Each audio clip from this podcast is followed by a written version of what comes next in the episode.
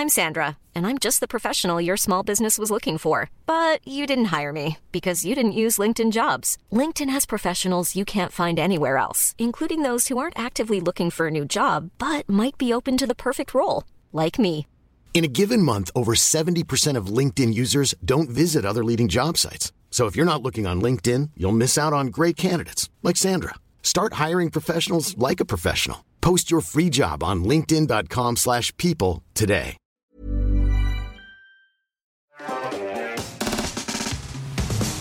Bonsoir mesdames et messieurs et bienvenue dans Underscore, votre talk show IT préféré tous les mercredis soirs à 20h. Bienvenue, bienvenue à vous. Comment Bien. ça va? Ça va très Bah, bien. ça va, ouais, super. Ouais. Je suis enchanté d'avoir des invités d'honneur euh, ce soir à l'unisson. Eh oui. Bastille, que vous connaissez, qu'on a déjà reçu dans cette émission, Ouais. il y a quelques temps. Tu vas pouvoir nous parler de toutes tes évolutions, là, tu en parler. J'ai un peu teasé des trucs, mais il y a rien de fait. Mais voilà, ça, va j'évolue. être, ça va être très cool. J'évolue à gré des Et émissions. Rizzo, Rizzo, pour ceux qui ne savent pas qui c'est, tu réalises l'émission Le Récap. Oui, euh, enfin, je suis réalisateur Le Stream, donc euh, je m'occupe de plein de trucs euh, chez, chez Le Stream, donc entre autres le récap. Le Récap qui se passe d'ailleurs en même temps. Qui est là, ouais, là, là, juste là, ouais. On a, on hésité à te mettre un petit retour sur le Oui. côté parce que tu m'avais l'air un peu stressé. non, non, non, ça va, ça va. En vrai, c'est, mais c'est vrai que c'est toujours marrant de, de se dire, là, je quittais le boulot, je quittais le boulot plus tôt et c'est pas habituel. Normalement, je, c'est sur les coups de 21h, quoi. Donc, tu, tu fais une, euh, tu, tu nous fais une petite faveur en venant. bon, Une petite infidélité finalement. oh oui, euh, là, je vais chez la concurrence finalement. Ouais, oui, exactement. c'est ça Est-ce que t'étais en stress de laisser ton bébé sans surveillance là euh Non, non, non, non, parce que vraiment, euh, ils savent euh, super bien s'en occuper sans moi. Mais, euh, mais non, ce qui était bizarre, c'est que oui, ça, ça me faisait euh, ne pas faire le récap. Après, c'est vrai que le récap, je le fais pas forcément tous les jours non plus. Il y a genre le mardi, je fais d'autres émissions. Enfin, on, on tourne en fait avec euh, toutes les Sur émissions. le stream, donc je, on n'a Oui. pas précisé, mais qui est une web TV, bah, la première web TV de France, je crois. Alors, il faut jouer avec les mots. Il faut dire la première web TV généraliste de France. Oui, parce qu'il peut y avoir de- des jeux vidéo, euh, du Parce LOL. que il y a des web TV spécialisés euh, jeux vidéo. Donc, par exemple, euh, Solari, euh. OTP. Voilà. Euh, tu vas pouvoir nous raconter plein d'anecdotes sur ton métier Oui. passionnant et sur le streaming en général.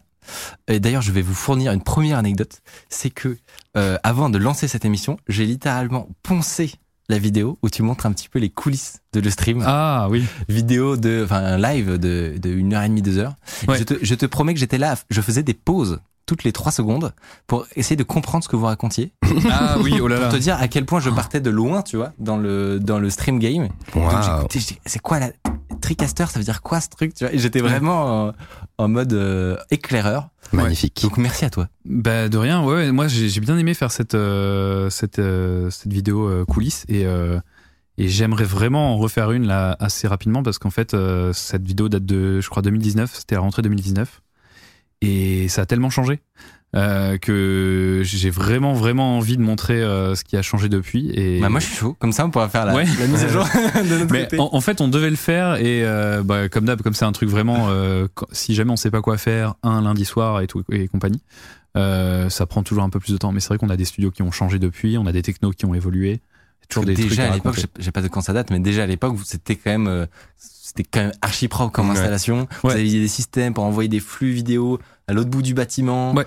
En passant par le par le réseau euh, internet. C'est ça. Vous pouviez avoir des des gus qui se baladent avec euh, caméra embarquée. Oui. Accès à toutes Ah ouais. les euh, caméras de surveillance de. Enfin, c'était. C'est un peu ça, ouais. En fait, moi, c'est toujours mon kiff, c'est de me dire, ah, mais si on pouvait avoir des, des, des flux vidéo disponibles n'importe où, n'importe quand, euh, n'importe comment, c'est un peu mon, mon but ultime, on va dire. Et, euh, et on continue de travailler là-dessus parce que ouais, le, le futur, c'est vraiment la vidéo sur IP, donc euh, et non plus des câbles euh, HDMI et compagnie qu'on branche. Euh, maintenant, on est vraiment euh, en train d'essayer de, bah, de supprimer cette euh, contrainte du câble. Le stream euh, 3.0 finalement. Ouais, Ah ouais, ouais, toujours le stream du turfu. Bastille aussi pour ceux qui ne te connaissent pas forcément. Ouais. Tu parles de design sur YouTube et sur Twitch. C'est ça. Tout tu à fait. viens de passer les 40 000 abonnés sur ta chaîne YouTube. Yes. Bon, j'ai pas de beau cadre comme toi encore, mais je croise les doigts. Ça va arriver. Donc félicitations. Merci. Euh, quel est le genre de contenu que tu proposes euh, à ta communauté? Alors, comme tu dis, ça parle de design, donc plus précisément de UX UI design, donc du design d'interface, de l'expérience utilisateur. Et euh, je dirige la chaîne de plus en plus vers euh, de la vulgarisation de ce qu'on peut trouver euh, sur nos téléphones, euh, sur nos sites web, etc., etc. Donc ça, c'est sur YouTube. Et euh, sur Twitch, j'ai plusieurs formats. Euh, le vendredi matin, vous pouvez me voir travailler sur des vrais projets. J'appelle ça le télétra-live. Voilà, ça a bien marché aussi avec les gens qui sont en télétra en télétravail, désolé, qui me suivent euh, comme dans l'open space. C'est c'est des vrais projets pour des vrais clients. Ouais, j'essaye de faire ça et les gens apprécient beaucoup, j'ai remarqué, donc j'essaye de réitérer ça. Euh, moi, dans ma négo, bah, j'adapte mon prix, j'adapte mon contrat avec la personne pour que je puisse travailler en live. Et donc ça, c'est le vendredi. Euh, le lundi soir, euh, je fais du coup les petites actus de la semaine du design et du web. Donc bah ça, Très cool, très accessible. Vous n'êtes pas obligé d'être un, un méga euh, nerd du design, Ouais, etc. c'est très visuel, Moi, très visuel. euh, euh, Ça te fait une petite veille. hein. Ouais, c'est ma veille en fait, et du coup je la partage, donc c'est gagnant-gagnant, et surtout que je l'ai dit tout à l'heure parce que j'ai fait une intervention dans une école, mais en fait, le fait de faire ça, ça m'a mis dans une inertie où les gens m'envoient de la veille maintenant, et du coup j'ai, je suis en live, j'irai pas jusque là, mais en fait, on vient me dire tiens pour ton live ça peut être trop bien, ou par exemple je vais parler d'un truc, mais je connais que 10% du sujet, et quelqu'un va commencer à m'expliquer un truc, et j'en apprends moi-même en live, et en fait.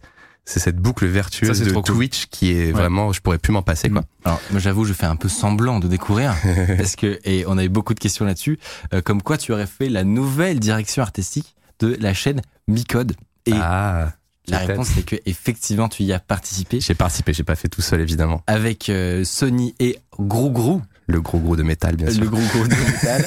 Euh, et, euh, et donc euh, voilà, si, euh, si vous appréciez les, les Mhm. nouvelles directions artistiques que vous pouvez retrouver sur les nouvelles chaînes Voilà. de, de Micode, et ben ça vient entre autres. Tout à fait. Alors pour, pour information, ce logo, tu, c'est le, je crois que il a été.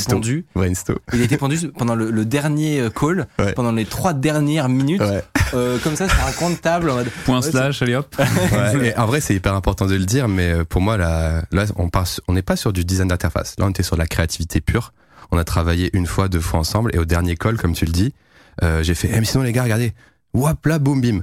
Et en fait, ce qui s'est passé, c'est qu'en fait, c'est vraiment euh, deux semaines de travail ensemble qui ont donné naissance à ça. Oui. C'est pas un graphiste qui arrive euh, souvent tout seul avec l'idée. Il faut vraiment prendre en compte que c'est le fait d'avoir travaillé avec une équipe qui a bien été choisie Tu avec un que tu bon n'es pas brief. payé 300 euros par seconde. non, c'est ça. Et surtout que je veux pas, enfin, c'est absolument pas euh, l'un ou l'autre qui a créé le logo. C'est forcément nous tous. C'est Oui, ça qui est important de dire. ça, Mm. émane de, de toutes les. Et d'ailleurs, je te l'avais dit interactions. quand on avait commencé ce projet, j'ai dit ce qui serait bien, c'est d'être ensemble et de travailler ensemble. Et on avait dit bon, on va le faire en visio, mais idéalement. Et c'est là où se passent les meilleures choses. Je suis d'accord. Et ben Donc, justement, euh, moi je suis très satisfait ouais. euh, du, du résultat en tout cas. Voilà. Et sinon, les autres formats, c'est euh, du coup les UI review. Donc, il y a des abonnés qui m'envoient leur travail. Je donne quelques avis pour les aider. Les actus de lundi et le mercredi, c'est assez euh, assez fluide aussi en fonction des euh, bah, des invitations, etc. Mais euh, de plus en plus de collabs. Bon, là, il y a Underscore, mais peut-être aussi plus de live avec Hard Disk, etc. Voilà. J'ai vu, j'ai vu les amitiés se créer. Ouais. Euh, on va commencer cette émission avec deux petites news. Euh, dans la rubrique Un gros service est down tous les mois, Ouais, c'est vrai. C'est- en ce moment, c'est pas mal. Ouais. je demande Google. Ah, Ah oui. Euh, sa plateforme, donc Cloud, le Google Cloud Platform, euh, était complètement euh, tombé hier soir. Je savais même pas que c'était possible que l'en- l'ensemble d'un service cloud tombe, mais c'était le cas pour un problème réseau encore une fois. Euh, pour ceux qui avaient suivi notre chronique sur le Facebook Down il y a quelques semaines, vous pourrez aussi la voir sur sur YouTube. Mais euh, voilà, en gros, pendant une demi-heure, impossible d'accéder à Discord, euh, Snapchat, Spotify. Il y avait un Snapchat Down Ah en oui. été. c'est ça que j'ai vu moi. Tout le monde était perdu sans Snapchat, n'est-ce pas Euh, Voilà, ça n'a pas duré très longtemps, mais c'est si les GAFAM pouvaient euh, embaucher des ingénieurs réseau, ça, ça- moi, ça m'arrangerait, honnêtement. Mais alors, c'est quoi le. Ouais, c'était vers quelle heure déjà? On on n'a pas encore le. On sait pas le pourquoi du comment. voilà. C'est pas Non. les, c'est pas les, les requins qui mangent les câbles là comme l'autre fois parce qu'il y a eu ça une fois. La perte du routeur. Il y avait, il y avait des problèmes dans BGP aussi. Enfin bon, il y a eu, il y a eu plein de choses. Euh, Mais c'est arrivé vers quelle heure en vrai? C'était fin, euh, fin d'après-midi. Pour tout te dire, on est dans notre bureau, il y a J'ai- un disque qui vient nous voir et qui nous dit Les gars, arrêtez tout. Il y a Google qui est dans. Ouais, c'est- ça. Et sauf que, ça- C'est en la fait, fin du monde. Il a dit d'habitude, c'est insane. voilà, il a dit c'est insane. C'était comme ça, c'est insane. Potentiellement, il a fait ça. Et euh, comme d'hab- comme d'habitude. Et, euh, et d'habitude, c'est une bonne nouvelle parce que ça nous fait des trucs. Des euh, contenus, des bien sûr. contenus, Oui, c'est vrai. etc. Sauf que moi, j'ai- en fait, j'étais juste saoulé. T'as voulu uploader le avais- contenu et tu pouvais pas, c'est ça Ou alors, il y a ça, mais juste, j'en avais marre. Parce que ça Mhm. fait vraiment deux mois que toutes les deux semaines, Il y a que ça. il y a que ça, quoi. Ouais. Donc, il y a un moment, euh, moi, j'aimerais traiter d'autres sujets. Donc, recruter des ingénieurs, s'il vous plaît. Un peu de variété dans les postes. Alors, quoi. attends, GCP, euh, Google Cloud Platform, c'est quoi? C'est le concurrent de AWS, de euh, Amazon de Web Azure, Service. Exactement. D'accord, ok. C'est euh, c'est un acteur du cloud. Ah ouais. Comme ouais, c'est énorme. Oui, donc voilà. c'est assez. Non mais c'est c'est fou. C'est honnêtement, je, on devient blasé, mais le fait que ça ce soit possible Mm. est fou. Mais c'est, moi, je trouve ça super stressant. Quand il y a plus ça, on est vraiment mal. Et surtout que tout le monde a un peu sacrifié Ouais. son, euh, son hébergement en Mm. maison pour ça. Oui. Deuxième news qui m'a honnêtement surpris. Voilà. Euh, je m'y attendais pas, mais Apple prévoit de nous laisser la possibilité de réparer nos iPhones nous-mêmes. C'est vrai que c'est bien. Alors, non. Il semblerait, parce que venant de, la marque, honnêtement, Mm. c'est étonnant, parce que Ouais. c'est pas les, normalement, c'est pas les plus motivés, clairement d'accord. là-dessus. Ils se font très souvent tirer les oreilles parce qu'ils font des appareils de moins en moins réparables. Mm. Donc c'est pour ça, honnêtement, j'ai été surpris de, de le lire. Et, euh, et voilà, en, en fait, ce serait en fournissant donc des pièces et des guides pour faire des réparations même difficiles. Euh, ce serait pour commencer disponible sur iPhone 12 et 13 Ok. et ensuite sur les Mac. Euh, Mm. Pourquoi ils ont fait ça? Alors, a priori, ça vient pas de nulle part. Je pense pas que ce soit l'initiative C'est du marketing. de leur bon cœur. Ouais. Peut-être c'est une partie de marketing. C'est Ouais. aussi en fait pour anticiper un potentiel droit à la réparation Ah. qui est euh, de plus en plus euh, euh, pressant aux États-Unis et qui est réclamé par beaucoup d'associations. Mm. De consommateurs, ouais. Voilà, exactement. Ouais, c'est un, peu Mm. un revirement de position euh, du coup parce que ils ont toujours euh, freiné des cas de fer pour Bah oui. quoi hein. que ce soit qui se rapproche de la réparation.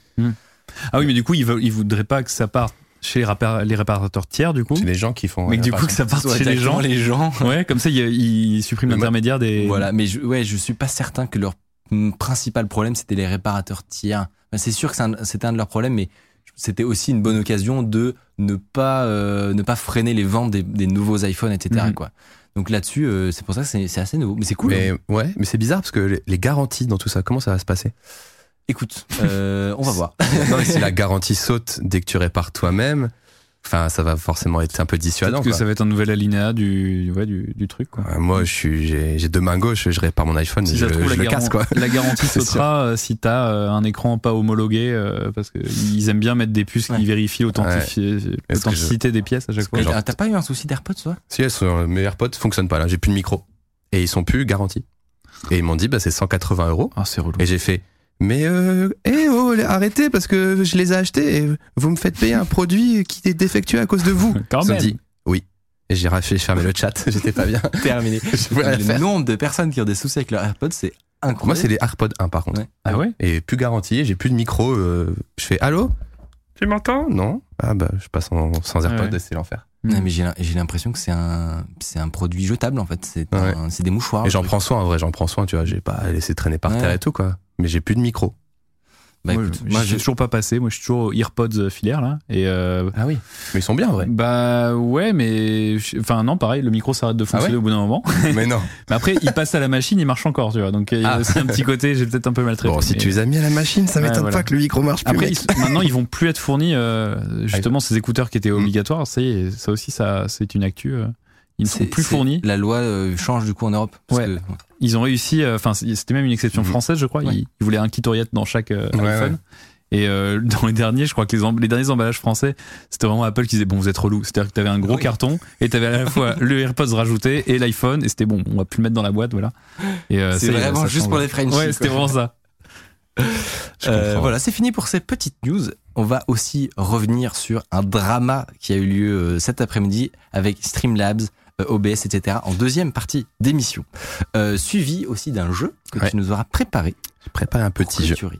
Oui, un jeu qui n'a rien en- à envier à un talk show sucré-salé d'ailleurs. Pour une fois, c'est un full inédit, c'est promis. Yes, Yes. pour une fois. Euh, voilà, on va commencer euh, cette émission, si ça vous dit, par une chronique que je vous ai préparée.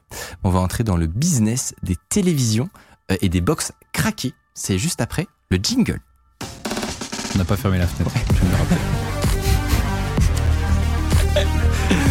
Effectivement, on n'a pas fermé la fenêtre, mais je crois, je crois pas que ça rentre dans les, la gate. Et bah parfait. On va- Vous entendez le, le Voilà, bruit pire, dehors, les amis. Oh, c'est comme si vous étiez avec nous. Voilà, dites-vous ça. Voilà. Euh, voilà, n'étant pas un, un passionné de, de foot, je connaissais pas vraiment ce- cette affaire, ce business. Vous en avez entendu parler vous? Non, moi non. Euh, moi, euh, vite fait. Et en fait, il y a un truc, c'est que à chaque fois que j'ouvrais, euh, j'étais curieux que j'ouvrais les, bah, les App Store de télé intégrés ou même euh, bah, Kodi, si vous connaissez, un Media Player euh, Ouais. euh, libre. Et bah à chaque fois, je tombais sur ce truc qui s'appelle IPTV. Je comprenais pas, mais qui- ah, ça- qui utilise ça? Alors, bah justement, IPTV, c'est ça ça que c'est un petit peu traite, c'est ce que j'ai découvert. Euh, c'est euh, c'est pas illégal. Le, le mot IPTV Ah oui, est rentré sûr. dans le langage courant, Oui. euh, un peu par ce biais, on va le Mm. voir. Mais à l'origine, c'est euh, le nom d'un euh, d'un système, d'un protocole qu'on Mm. utilise tous, Bien sûr. sans forcément le, le savoir d'ailleurs. Ouais, d'accord. Donc voilà, je me suis renseigné et c'est honnêtement une affaire tentaculaire et méga intéressante. Pour les connaisseurs, donc, vous, vous savez probablement de- déjà ce que ça, ça veut dire IPTV, mais euh, en fait, c'est le, le, le, le protocole qui permet de faire de la télévision sur IP.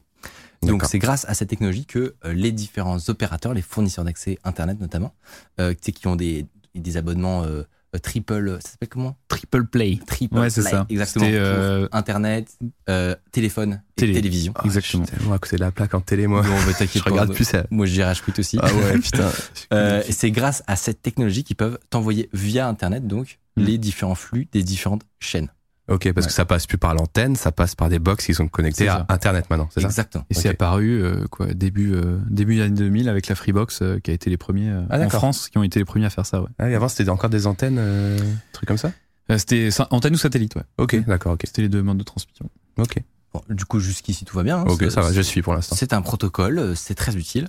Euh, ça s'est un peu étendu avec, on a notam- notamment des applis genre Molotov, je sais pas si Ouais. vous connaissez, Oui. Ça, oui, ça je connais. qui permettent euh, également d'accéder à du, à des, des chaînes euh, en ligne. Euh, voilà, il y a, il y a maintenant la possibilité de faire ça sur mobile, sur tablette, etc. Des applications. L'é- L'écosystème s'est un petit peu agrandi. Évidemment, tous les nouveaux services de vidéo à la demande, Netflix, Canal+, etc. Ouais. Euh, bon, aujourd'hui, du coup, on est un peu tous, sans le savoir, en train d'utiliser de l'IPTV euh, sur nos télévisions connectées, sur nos mobiles, etc. Sauf que, en fait, d'autres services sont apparus, plus underground, au doux nom, par exemple, de euh, Volca Pro 2, Hmm, euh, Smart IPTV, hmm. euh, Gogo IPTV, Atlas Pro, bref, toute une petite gamme euh, de produits qui sont très grey, Ça sent bon, ça sent bon. Là. voilà, Ouais. voire black. Ouais. Euh, et c'est là qu'on entre du coup dans le merveilleux monde des IPTV illégales. Alors, en fait, ce sont des services qui proposent d'avoir accès gratuitement à toutes les chaînes du monde. Genre littéralement toutes les chaînes du monde, y compris les payantes, Bien sûr. Ouais. évidemment. Sinon, c'est pas marrant. Voilà. Euh, et même parfois un nombre euh, de films et de séries en VOD. Oui, oui, Très important. C'est vrai. Ah oui, même en VOD. Oui, il y a du catalogue Netflix Donc, aussi streaming, euh, ouais, tranquillement, quoi. Exact. Et souvent, c'est pour un prix de 10, 20 balles par an. Ah, donc c'est payant. an Ouais. Ah oui, c'est payant. Ou, ou plus, hein, ça peut monter pour, les, pour les trucs. Oui, Parce c'est que évidemment moi, payant. Je n'étais resté à des trucs. euh, la façon de payer, c'était de cliquer sur 27 pubs qui t'agressaient. Là, c'est pas ça, c'est payant. Là, c'est exact. C'est du l'illégal premium un peu. Moi, j'oserais jamais Parce payer un truc illégal. Ça, pour ça, cliquer sur les pubs, pour les gens, c'est gratuit. Ouais. Que pour Ouais. eux, c'est. ouais, mais Et donc, mettre ça- ta CB un truc euh, Ah, légal, ouais. c'est quand même déjà un peu plus chaud. tu quoi. passes une étape. Non, mais je Ouais, tu passes une étape vrai. vrai. Tu Parce que tu te dis, euh, en fait, je peux me faire pirater, pirater ma carte, en fait, comme c'est illégal à la base. Bah, carrément. En Voilà. plus de ces 10-20 balles par an, il y a l'achat en général du boîtier qui est préconfiguré Oui. ouais. Ah oui. à 60, 100 balles. Ah, il y a du hardware. Exactement. On te fournit une Mm. petite euh, boîte. Et alors, justement, euh, alors je, vais calmer déjà tout le monde. Euh, c'est évidemment complètement illégal. Euh, Bah oui. C'est euh, passible de contrefaçon, donc 3 ans de prison et 300 000 euros d'amende. Voilà. J'enchaîne. Euh, donc illégal, mais pas moins passionnant. Comment est-ce que ça marche? Le boîtier, en fait, c'est un truc tout con. C'est juste une box Android. Oui, D'accord, ok. Euh, donc, euh, comme il, il en existe plein de Mhm. Xiaomi, Beelink, etc. Et le Balfra installe un APK qui est une, une application qui est un peu comme tu mentionnais Kodi tout à l'heure. Oui. C'est une application qui permet de, euh, de, de mettre à disposition un certain nombre de, de chaînes sur le, le réseau IPTV, justement. Ok. Mhm. Euh, cette appli, comment ça marche? Euh, Elle va récupérer un fichier .m3u qui est littéralement, playlist. Une voilà, fichier de playlist. Ah, littéralement ça. le truc qui est utilisé pour faire des playlists Exactement. et qui est un, un simple fichier texte. Et euh, à l'intérieur, il va y avoir la liste de toutes les chaînes euh, pirates auxquelles il peut accéder. Alors, on va vous, vous montrer un peu à, à quoi ça ressemble, mais euh, faut pas se dire que c'est sorcier parce que même un VLC, un logiciel comme VLC, Oui. est en mesure de lire ces fichiers sans problème. Et, Mm. puis- et puis c'est pas non plus illégal parce que les M3U c'est quelque chose que tu as avec bah, ta Freebox justement. pour- Exactement. Voilà. C'est c'est juste que c'est des fichiers, d'ailleurs, qui, euh, qui se baladent aussi un petit peu sur le web, sur Oui. les forums, etc. C'est vrai. que, euh, que les gens téléchargent Mm. et soit donc dans la box euh, Android, soit euh, sur, euh, sur son, un VLC ou etc. va le charger. Là, fresh, Fresh. il y a écrit fresh. Ça veut dire que c'est euh, suffisamment récent pour Ouais. espérer que la liste des serveurs qu'on voit, toutes les petites lignes, soit encore up euh, et que le- les autorités n'ont pas encore fermé Ah, les parce qu'ils bougent de temps en temps de Parce que serveurs. c'est une vraie guerre. C'est-à-dire que du coup, il y a les qui disent euh, on a de nouveaux fichiers, euh, voilà ce qu'il faut take down. Exact. Ouais, c'est Et compliqué. donc ouais. c'est le chat et la souris. C'est Et, chaud. euh, incroyable. et moi, ce qui me rend ouf, c'est de voir à quel point le marché est mature. C'est-à-dire que c'est, on n'est pas sur de la petite fraude, etc. C'est des, c'est vraiment des business énormes. Il y a des, enfin, euh, en France, c'est un petit peu moins connu, Mm. mais aux États-Unis, euh, en Grande-Bretagne, etc. Mais tout le monde a ça en fait. Tout le monde Ah ouais a des, a une IPTV qui C'est comme, euh, c'est comme un linker de Nintendo DS. genre si, si tu l'as pas, t'es nul quoi. Voilà, ça mais c'est vraiment hyper abouti. Il y a plein de forums qui sont en ligne où vraiment au calme, tout le monde discute, etc. Donne des conseils. Là, par exemple, on Ah. peut voir euh, euh, une liste de sur tel modèle de, de IPTV craqué. Mm. Euh, tu peux savoir quels sont les, les services qui sont euh, euh, accessibles, Wow. lesquels sont down, etc. C'est incroyable. Mais- en temps réel. Tu sais à quoi ça me fait penser? Moi, quand j'étais jeune, donc euh, nos darons et tout, ils venaient des fois avec des cartes et des box Canal Plus craquées qui duraient aussi genre. 3 mois, 4 mois. Ça me fait trop penser à cette époque. Je pensais que c'était fini, moi. Bah non, mais c'est encore ça. Mais du coup, ça s'est Modernisé, sur, quoi. sur Internet, exactement. Putain, c'est ouf. Le business plan, effectivement. Euh, bah, justement, il y a euh, Bilal qui nous dit que au Maghreb, c'est hyper développé. Mm. C'est principalement de là que ça vient. Ça vient Mm. aussi d'Europe de l'Est, euh, Lituanie, Grèce, Bulgarie, Russie ou de la Chine. Donc des pays qui participent pas vraiment à la lutte contre le piratage. Euh, ça tombe très bien, dis Mm. donc. Euh, donc voilà, le seul euh, souci qui a été remarqué, c'est que parfois tu as une petite latence d'une trentaine de secondes. Ah. Euh, ce qui est un peu relou, par exemple. Tu le vois foot. les buts en retard. Voilà, exactement. Mais c'est gratuit. Ah Après, non, c'est tu me diras, Molotov, ils sont plutôt à une minute, voire deux Ouais. minutes de latence, donc C'est des fois ça marche mieux, c'est ça C'est bah, C'est non, mais J'avais vu un tableau euh, pendant la Coupe du Monde, je crois, Oui. qui listait toutes les latences Oui. sur tous les types de box. C'était hyper intéressant. Et, et nous, on a fait un, on faisait des reacts de la Coupe du Monde, donc évidemment, euh, non, de l'Euro sans Ouais, image. l'euro plutôt, ouais. Et euh, du coup, j'ai été motivé et c'est, je me suis acheté un, ce que je pensais pas faire, un décodeur, un tuner TNT en Pour 2021. être à sec sur le flux, quoi. euh, que tu mets, que tu branches à VLC, VLC peut décoder ça, et ça nous permettait du coup d'avoir un, un rendu vraiment euh, le plus proche pour pas se faire spoil par le chat. 30 secondes. 30 de- secondes de plus. Ouais, c'est vrai, c'est chiant. ça. voilà, donc effectivement, et ce qui est marrant, c'est que ce, ce petit décalage nous donne des informations sur la façon dont ça fonctionne. Ah. Hmm. Oui. En gros, le- les vendeurs donc des IPTV euh, pirates, ils récupèrent les flux officiels euh, et donc payants de chacun des services de chacune des chaînes, et ensuite ils vont simplement le rediriger sur un serveur. Euh, Il y a des, des outils qui, qui existent. Moi, je suis allé vite fait voir. Tu vois, intéressant de savoir combien de temps. Est-ce que ce serait compliqué de créer un serveur comme ça pirate C'est super simple. Exactement. voilà. des serveurs de diffusion télé. Oui. Tu as des outils open source qui existent. Mm. Et donc voilà, tu, ils font ça, une simple redirection de Mm. récupérer le flux qui arrive, le renvoyer via leur serveur à eux Mm. pirates euh, à, euh, à, euh, à du pair à pair, enfin à énormément Mais- de, de clients. C'est vrai que c'est marrant parce que du coup c'est pas moi c'était pas pour une utilisation pirate mais c'était du coup je, je suis tombé très vite parce que c'est très bien documenté comme tu dis c'est très mature euh, sur euh, je voulais savoir comment récupérer mon flux TNT et l'acheminer euh, facilement et en fait oui tu as des serveurs qui du coup prennent, prennent ton flux et le transforment en flux TS donc un flux facilement streamable En- et au départ c'est fait pour que les gens ils mettent genre leur box euh, ou leur euh, Ouais. système en haut de leur maison pour que Mm. ça capte et qu'ensuite ça passe en IP dans le reste de la maison pour que ce soit facilement euh, accessible D'accord. donc c'est très simple. C'est assez, fou. Et Oui. alors, du coup, sur, le, sur la fin de, de, de la chaîne, donc, le serveur, il est up, il peut envoyer à tout le monde. Et donc, toi, sur ta petite box, on te fournit, enfin, le, le vendeur euh, pirate te fournit une IP et euh, un mot de passe qui, donc, qui sont les identifiants donc de la plateforme sur laquelle tu vas pouvoir récupérer tous tes flux vidéo. Voilà. Et, mais mais c'est euh, c'est fait pour que ce soit un- un- n'importe quel newbie puisse euh, puisse euh, y accéder quoi. On te fait euh, ta box préconfigurée. Ils ils auraient mieux fait de prendre la, la box eux-mêmes et d'installer le truc, mais alors euh, et encore une fois, on vous le conseille vraiment pas parce que euh, il y a un- ce- de l'APK dessus, on sait pas exactement d'où ça Ah vient. ouais. Ça Ouais, du ouais. bitcoin en même temps. Non mais voilà, Ouais. c'est- c'est clairement le genre de truc qui est un peu, un peu bizarre. Mais on estime donc le manque à gagner euh, de 4,2 milliards de dollars aux États-Unis. Ah ouais, Et j'ai vu c'est 1 milliard en France. Donc c'est euh, violent. Mm. Et le coupable, qui est le coupable, qui, qu'est-ce qui fait que tout ça est simple? Parce que c'est quand même fou que ce soit aussi mainstream et simple. Ouais. Et le coupable, c'est HDCP. Ah. HDCP, ça veut dire High Bandwidth Digital Content Protection. je connais Et- bien. Ah oui. C'est le. DRM qui a été mis en place par Intel et qui est censé donc protéger les flux entrants et sortants des décodeurs et des box. J'ai ça, j'ai la ref. C'est une Voilà. sécurité, euh, c'est une sécurité oui, sur le HDMI qui Mm. fait qu'en fait tu peux pas capturer euh, plein de flux. Enfin, nous, on connaît bien du coup. Moi, je Ouais. connais bien aussi. ouais. Et bah justement, moi, je le- la première fois que j'ai découvert euh, Mm. ce, ce- cette- l'existence de ce protocole, Ouais. c'est si jamais tu as une, une, une capture card, Ouais. donc une, carte de capture Ouais. vidéo, Ouais. et que donc tu la branches, tu récupères le flux vidéo de ton ordi. Mm. Ouais. Si jamais tu as un film Netflix, par exemple, qui est affiché, Oui.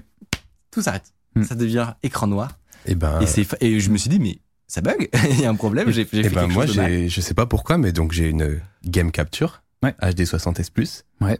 Et moi, je stream mon Mac à travers ça dans Ouais. mon PC de stream. Mhm. Et il y a le petit euh, panneau barré HDCP en rouge. Ouais. Et pourtant, j'ai déjà capturé des Netflix pour notamment peut-être le jeu de tout à l'heure. Ouais. Mais ça fonctionne, moi. Donc je comprends pas alors qu'il y a le truc rouge qui apparaît. tu vois. Ah ouais. Bon, après, il y a, il y a tellement de j'ai- c'est ramifications. comme ça que À j'ai mes yeux, rencontré tu es ça. un hacker.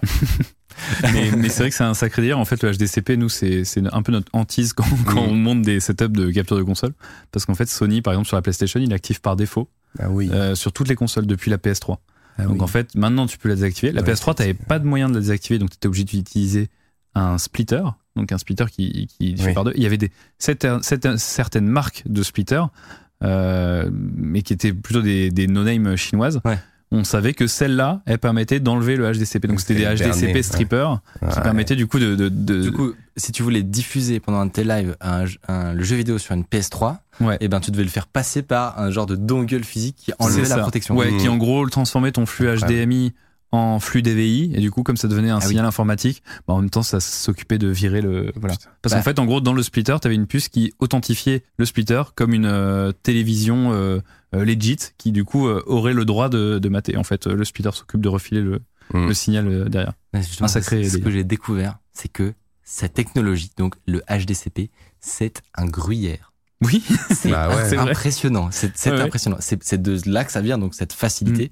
C'est qu'il y a plein de, contour- de contournements donc hardware qui sont possibles. c'est vrai. Euh, et en plus de ces contournements hardware, donc Ah ouais. tu en parlais, les petits dongles que tu peux acheter qui Mm. vont te supprimer le- la protection.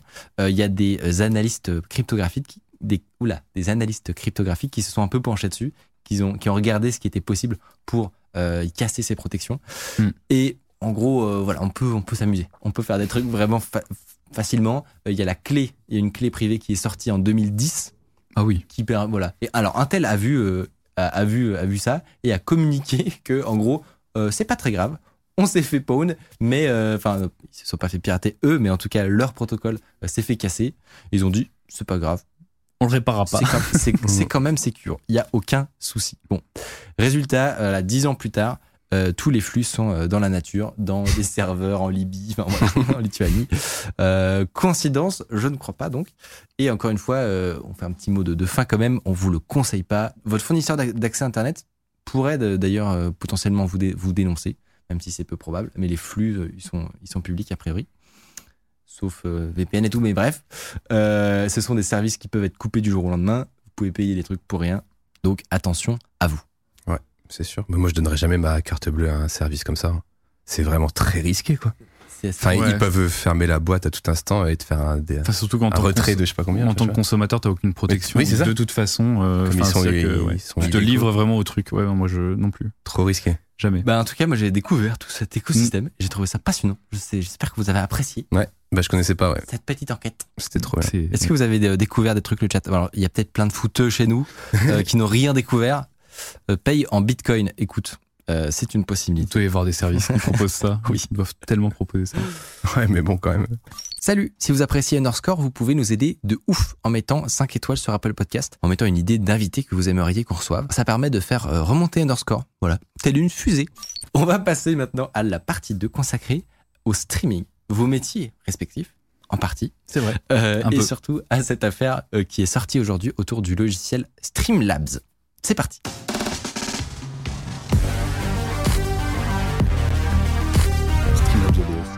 On va pouvoir prendre le temps de discuter de tous ces sujets-là, euh, de vos métiers respectifs, de vos passions, de ce qu'il faut faire, ne pas faire pour être un, un- un bon streamer finalement. Mais avant ça, on va revenir sur le drama de l'après-midi. Est-ce que, Rizzo, tu peux nous, nous expliquer en deux, deux secondes ce qui s'est passé? Oui, alors bah, j'ai vu passer ça ce matin en me réveillant. Euh, il se trouve que j'ai une, une tweet line euh, où je, je follow un peu tous les. Voilà, c'est ce tweet de, de Lightstream qui a tweeté. Mais euh, en gros, euh, oui, oui, c'est. euh, on va repart, bah, on, on part partons du début en fait, c'est Lightstream le début. Mm. En, en gros, Lightstream c'est un service qui est très novateur, qui est très très cool, surtout pour les streamers IRL. C'est qu'en fait c'est un service dans le cloud qui permet de feed, enfin un peu de, c'est un OBS dans le cloud. grosso Ouais. Pour faire simple, c'est-à-dire qu'en gros il, te permet de streamer euh, le flux de ta console de jeu, le flux de ton téléphone en IRL, sans avoir de carte de capture. Euh, Donc en gros, c'est très pratique pour les gens qui veulent se lancer dans le streaming. Pour par exemple, ils peuvent mettre leur webcam via leur téléphone. Le gameplay, ils l'envoient directement via l'encodeur de leur console, parce que maintenant les consoles modernes permettent de le faire. Et euh, Lightstream Et permettait de, de, de, les plateformes. de délivrer cette techno-là euh, en direction de Twitch, en direction de YouTube. Donc c'est Mhm. super intéressant comme technologie. Ouais. Ce serait dommage si c'était volé, par exemple. Ce serait dommage si c'était volé, plagié et compagnie. Ouais. Euh, et, euh, et, euh, et en fait, ouais, ils ont fait ce tweet là où ils ont dit tiens, tiens, bah regardez, euh, ils nous ont complètement euh, pompé euh, le design de notre euh, explication de feature sur leur site. Parce que effectivement, Alors, le design, et j'ai découvert ça en relisant une deuxième fois le tweet, parce que moi aussi, j'ai vu dans le train en venant. Oui. Il n'y a pas que le design, apparemment, tous les textes sont les Oui, mêmes. En fait, C'est incroyable, si- on- incroyable. Si on affiche le. c'est Ouais, le tweet d'origine. c'est qu'en fait, euh, oui, oui, le. en- Même il- les textes sont littéralement que- à la virgule près les mêmes. Oui, parce que Streamlabs, en fait, ils ont expliqué. Ils- Là, vraiment, on a, on a Voilà. les deux homepages qui sont côte à côte. Ouais. On voit pas très bien, mais les gros, gros, gros headings, ils disent la même chose Oui. en fait. Et en fait, les- ce qu'ils disent pour dire euh, leur, leur Oui. justification de Streamlabs, Oui, c'est très bon. Dire ah désolé, c'est le texte, c'est les placeholders, donc c'est les textes temporaires qu'on avait mis pour faire la page. Et euh, voilà, on a fait une erreur. Et en fait, on a mis les textes temporaires qui étaient bah, du pompage, euh, littéralement de, des textes de Livestream. Et on, on les adore, Livestream, c'est les meilleurs. euh, voilà, ils, ils disent vraiment désolé, désolé quoi. C'est littéralement Mais impossible. C'est malaise. Alors, je récapitule pour ceux qui n'ont pas forcément tout suivi. Ouais. Mais Streamlabs, donc qui est une très grosse société de l'écosystème streaming, euh, Twitch, etc. Ouais. Ouais. Euh, a repompé l'intégralité de la page donc d'un- d'une entreprise qui Mm. fournit un, un service, Mm. comme tu l'expliquais, de OBS dans le cloud, quoi. Et son excuse, c'est que c'était un placeholder, donc c'est-à-dire une, une fausse page qu'ils ont créée. Ouais. Ils auraient pas Et pu le mettre lorem ipsum, donc le texte de Non, des non, latins qu'on Non, met. ça n'a aucun sens. Non, non, le pire copier-coller. c'est euh, went into, into production by error. Genre, Oui, oui. on a glissé comme ça, et hop, on l'a codé en glissant. Merde, qu'est-ce qui s'est passé C'est impossible. dans- ah, C'est la pire excuse que j'ai jamais vue. ah, dans les grosses boîtes, non. si je peux parler. Ouais, dans les mais- grosses boîtes, le truc, c'est que je, je vois bien le scénario où Michel, il a mis un texte et ils ont dit, ouais, on s'en occupera plus tard. Et puis en fait, ils se sont jamais euh, repenchés sur le truc. C'est incroyable. j'ai beaucoup Parce que bossé, mais ça m'est c'est jamais arrivé ça. en vrai. Oui, le pire, c'est que c'est chaud. Ah non, mais c'est pour lancer Oui. un produit exactement similaire. Ouais, ouais. Non, mais Oui, c'est voilà, ça qui on est- sait, on sait d'où ça vient maintenant. C'est pas un Non. peu gros, c'est genre. Parce qu'en vrai, ce qui est intéressant, c'est les outils et les ce que vend en fait Streamlabs actuellement. Euh, à, Streamlabs, au départ, leur plus-value, c'est d'avoir proposé un système d'alerte, donc un Ouais. truc très complémentaire de l'activité de, de streamer sur Twitch, un système d'alerte pour euh, créer de l'engagement et pour que les gens que, soient bien accueillis quand ils arrivent, qu'ils follow, Mm. qu'ils sub et compagnie. Très facile, ça, très c'est- packagé, ouais. Ouais, ça c'est vraiment le, le, le début. Ensuite, finalement, ils n'ont fait que euh, un peu comme un, un ogre, ils ont fait que, que, que copier euh, ce qui se passait à droite à gauche et, et, et pas vraiment proposer d'innovation euh, majeure supplémentaire, on va dire, par rapport à leur truc de base qui reste euh, ouais un outil d'alerte Mm. pour euh, Ouais, pour il y a- streamer. Il y a Velvet qui a, qui a réagi dessus, qui a fait un petit, Oui. un petit résumé de l'affaire. J'ai trouvé le résumé plutôt bon. Ouais. Mm. Euh, on peut à peu près résumer finalement l'activité de Streamlabs à avoir repompé OBS, donc qui est l'outil qui permet de faire de, des setups de, de stream, etc., de diffuser Ouais. de la vidéo. Livestream, le produit et le site. Linktree avec Willow. Euh, Streamladder.com avec Crossclip. Donc qui sont que des services donc de streaming.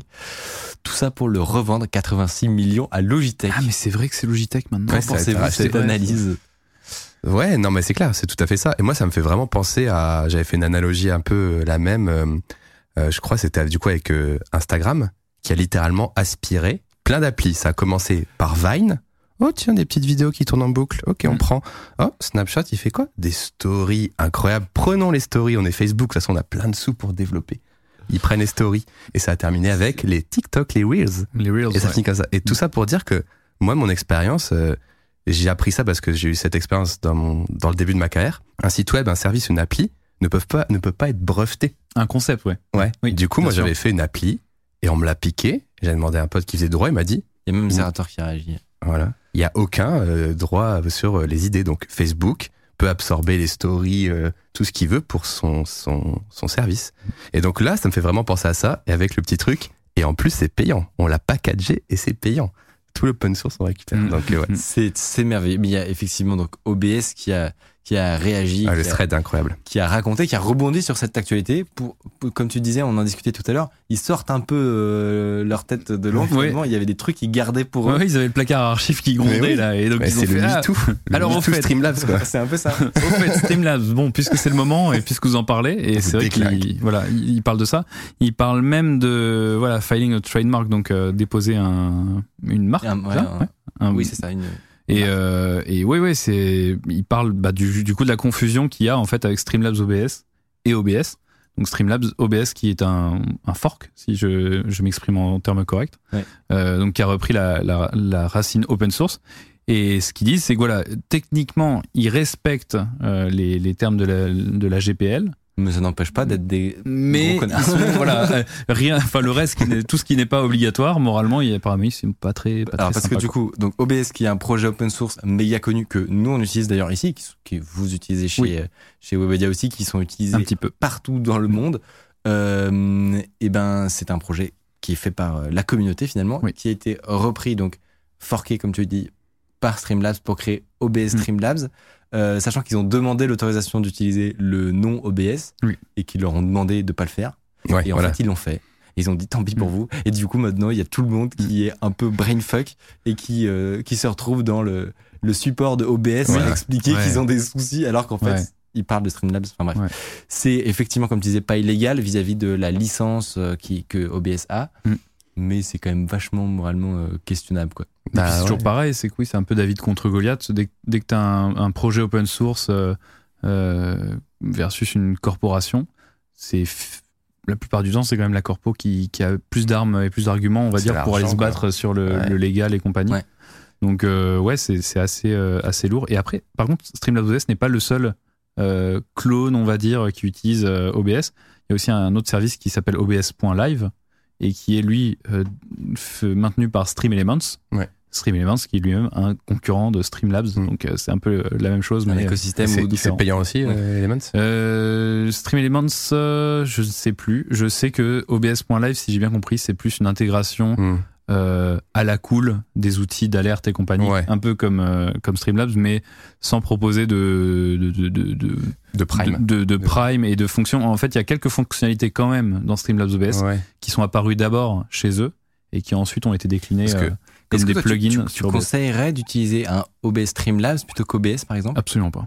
Ah bah non. Mais en fait, le problème, c'est que Zera le disait un petit peu vite fait. Il disait, c'est marrant parce qu'il envoie aussi une pique aux créateurs et, et aux, aux gens qui hésitent entre Streamlabs OBS et OBS. Ils disent, ouais, euh, ceux qui utilisent encore Streamlabs OBS aujourd'hui, c'est des feignants. Et vraiment, il le dit, Mmh. tu vois. C'est c'est des flemmards. Euh, Parce qu'il y a une interface un peu plus C'est simple. 4G, c'est un Ouais. peu archaïque. Mais en fait, c'est assez spécial parce que mine de rien, euh, moi j'ai trouvé que le, la logique derrière euh, Streamlabs OBS, euh, OBS euh, elle est. en fait, si tu as déjà fait du Photoshop, tu comprends tout de suite. C'est ouais, ça Voilà. va en vrai. ouais. Et ah, il y a juste effectivement des, Une petite courbe d'apprentissage. une petite courbe d'apprentissage et un level euh, supérieur qui est euh, le, le- le- ce qu'on appelle le, le scene nesting, donc le fait de mettre des scènes dans des scènes, Mm. qui est complètement contre-intuitif, mais qui est euh, quelque chose qui va t'aider euh, en fait à, à- à faire euh, une production value euh, Ah plus bah, importante. sinon, on pourrait pas faire ça, hein, clairement. Bah voilà, Mmh. Ce que vous voyez à l'écran, Ouais, ouais, serait tout- pas possible. toutes Mais- les transitions et enfin ce qui est marrant aussi c'est de se dire que le voilà la puissance collaborative du truc c'est que toutes les transitions qu'on voit euh, qui sont euh, bien placées tu vois sur ce que Ouais. vous regardez euh, tous les tous les effets j'en parlais juste avant le live Mmh, le truc c'est que les effets que vous voyez sur les les, les jingles d'intro avec le flou dynamique et compagnie ça c'est des trucs qui sont très compliqués à faire en télé qui vont coûter assez cher et que même nous avec notre workflow actuel euh, à Webed on pourrait le faire mais ça nécessiterait tellement de briques Ouais. euh, différentes que là dans OBS c'est déjà Alors directement nous, On disponible prend un petit plugin Non, fait mais- par Voilà. quelqu'un de la communauté. Ouais. c'est ça Et et c'est fait, quoi. et et il y a vraiment une- un petit écosystème de plugins qui a explosé avec le confinement parce que vraiment moi je OBS bon bah ça vivotait on va dire avant euh, mars 2020 Ouais, c'est devenu hyper euh, mature. mais ça a pris un, un- un gap incroyable parce qu'au départ, euh, voilà, OBS, il y avait un autre produit qui s'appelait XSplit. Et, et, et clairement, il était en- derrière XSplit, qui lui, XSplit était payant, une formule avec abonnement. Et, euh, et, et- et en fait, bon, XSplit a arrêté parce qu'ils étaient basés sur Flash. Donc, enfin, ils existent encore, hein. Ouais. mais il y a un moment. Flash c'était compliqué et ils ont raison parce que Flash, en fait, si on retourne encore plus loin, euh, RT, euh, le, le protocole RTMP de streaming, c'est un protocole qui est d'abord créé par Adobe Macromedia. Donc euh, c'est quand même très ancien, ça date de Flash. On utilise encore cette techno aujourd'hui. Et donc c'était logique d'avoir un truc qui était basé sur le Flash avec XSplit. Et, et, OBS en fait est, est arrivé. Et il y avait plusieurs projets comme ça. Il y avait un truc qui s'appelait aussi FFSplit de mémoire, qui était, un, qui était basé sur FFmpeg et donc qui utilisait cette euh, puissance d'encodage. Et il y a un moment où OBS, par la puissance de la communauté, a fini par, euh, par, euh, par step up de, de plus en plus. Et je pense que c'est grâce, ouais, c'est grâce vraiment à la puissance de, aussi de Twitch et de la communauté, euh, de ce côté Com- de. combiné au confinement, ça fait que. Et combiné au confinement, euh, c'est la dernière, ouais, c'est vraiment la dernière étape, le dernier chapitre. Ça, ça a Je- vraiment été. euh, Je vais te poser une question très circonstancielle. S'il y avait Ouais. un live, mettons, qui, qui laguait, par exemple, tu vois, parce qu'on a une connexion qui est pas hyper stable, Ouais. mettons, on a un opérateur un peu capricieux, etc. Mhm. Euh, quelles seraient les solutions possibles, finalement Là, Ouais. euh, alors. qu'on peut, on peut changer le débit en, en cours de live ou pas, par exemple? Oui, OBS, bien sûr. OBS, en cours maintenant, de il- live Ouais. oui, oui. En fait, il y a- il y, a, alors il y a des choses que tu peux pas changer en live parce que justement le La protocole taille, ouais. RTMP fait Ouais. qu'il est assez limité parce que C'est choses. de mettre 2000. Si tu les changes en plein milieu euh, de, de- de- de ton flux, il faut que tu coupes ton flux et compagnie. Mm. Par exemple, changer la résolution, la résolution dynamique, ouais. c'est très mal supporté. Ça, ça existe, hein, mais Ah ouais c'est assez, c'est très déconseillé. Ça peut tout entre guillemets Ouais. tout péter. Enfin, euh, Ce qui me, ce qui me fume de rire, c'est que tu sois là le jour Où on a pas. plein d'ennuis. ah non, ça drop là. mais c'est pour ça. Ah c'est euh, parfait en fait.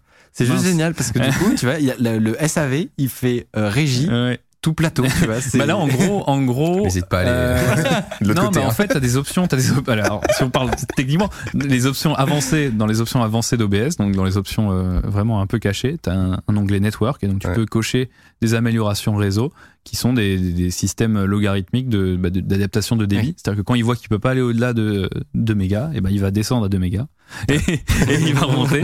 Et, euh, et donc ça, voilà, il y a quelques petites choses. Mais après, euh, voilà, si t'as pas internet, t'as pas internet. et- et c'est compliqué. Non, après t'as des solutions si de. c'est si c'est trop un enfer, on aura l'option de, de faire de la 4G, mais ça nous est jamais arrivé. C'est un peu, ouais, Des- c'est un peu relou. chaque fois que je passe devant la caméra, c'est- il y a toujours des trucs comme un ça. piratage de ta part. Ouais, ouais, je pense. Mmh, Mais en, c'est le- en fait, après, voilà, t'as d'autres solutions. C'est des briques, euh, des briques euh, de comment dire, de, on appelle ça, euh, j'ai plus le nom, de banding, voilà, de, de, de banding de réseau. C'est-à-dire qu'en gros, tu utilises euh, une clé 4G, une une arrivée en Ethernet, Ouais. un Wi-Fi. Ok. Et ça, Et- maintenant, tu peux aussi le faire, je crois même avec un Raspberry Pi, aussi Ouais. simple que ça.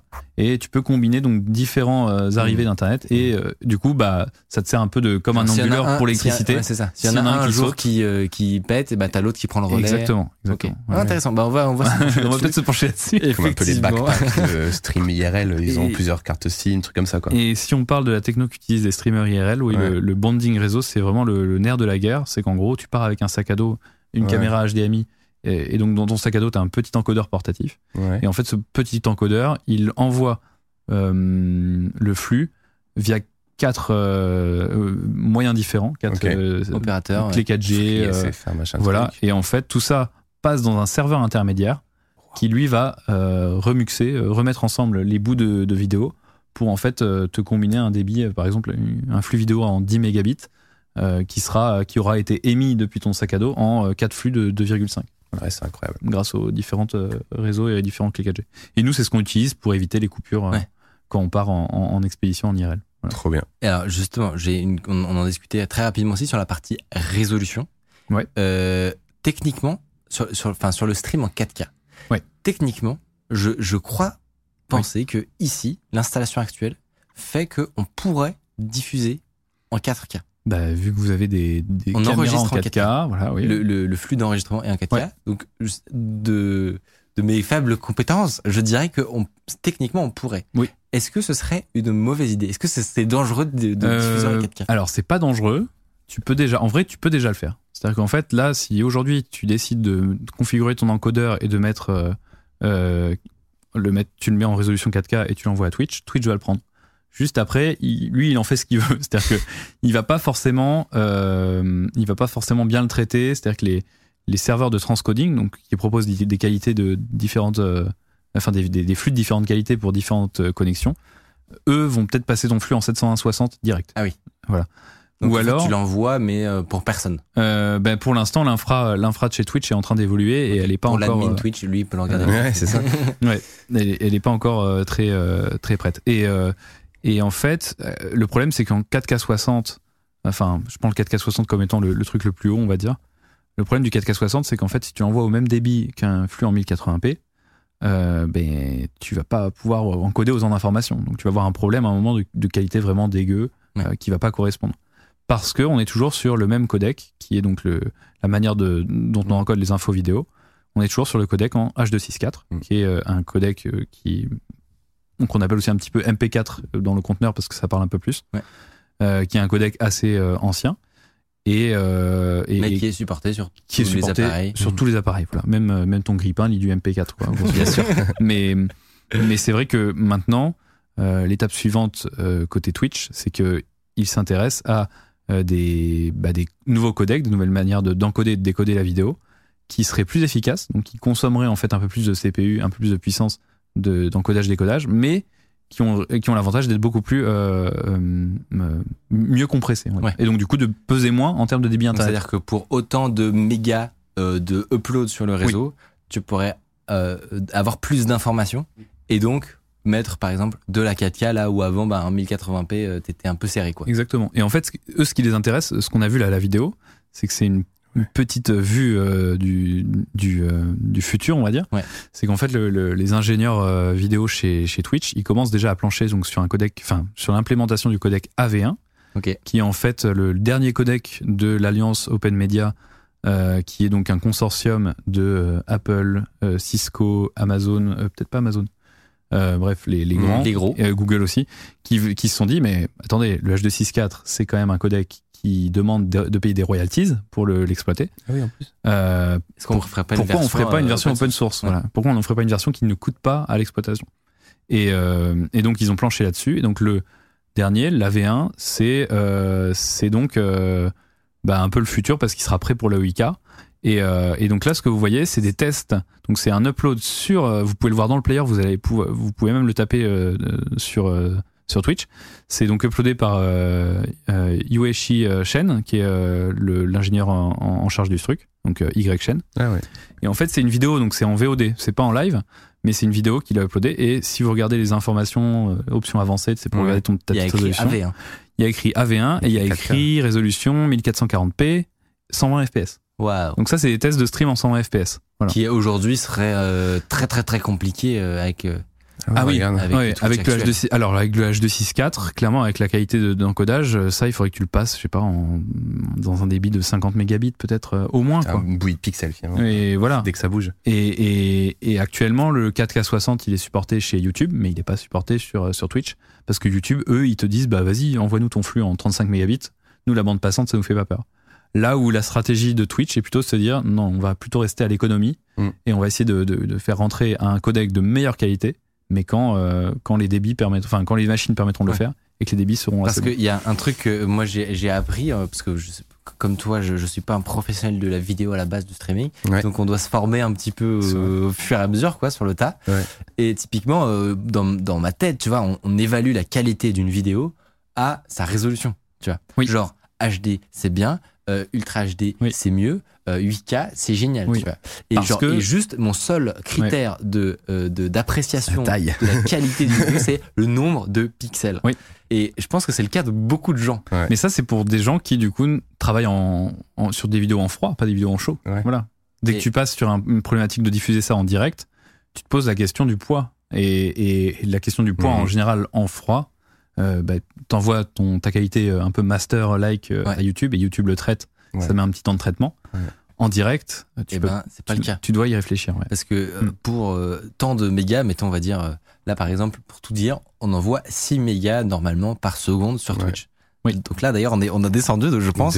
Et donc, Ah oui. on va voir si, euh, si ça va mieux. Euh, mais, euh, mais donc, sur ces, mettons, 6 mégas, euh, moi, tu vois, on me donne le choix, on te dit, est-ce que tu veux envoyer du 720p, du 1080 ou du 4K Oui.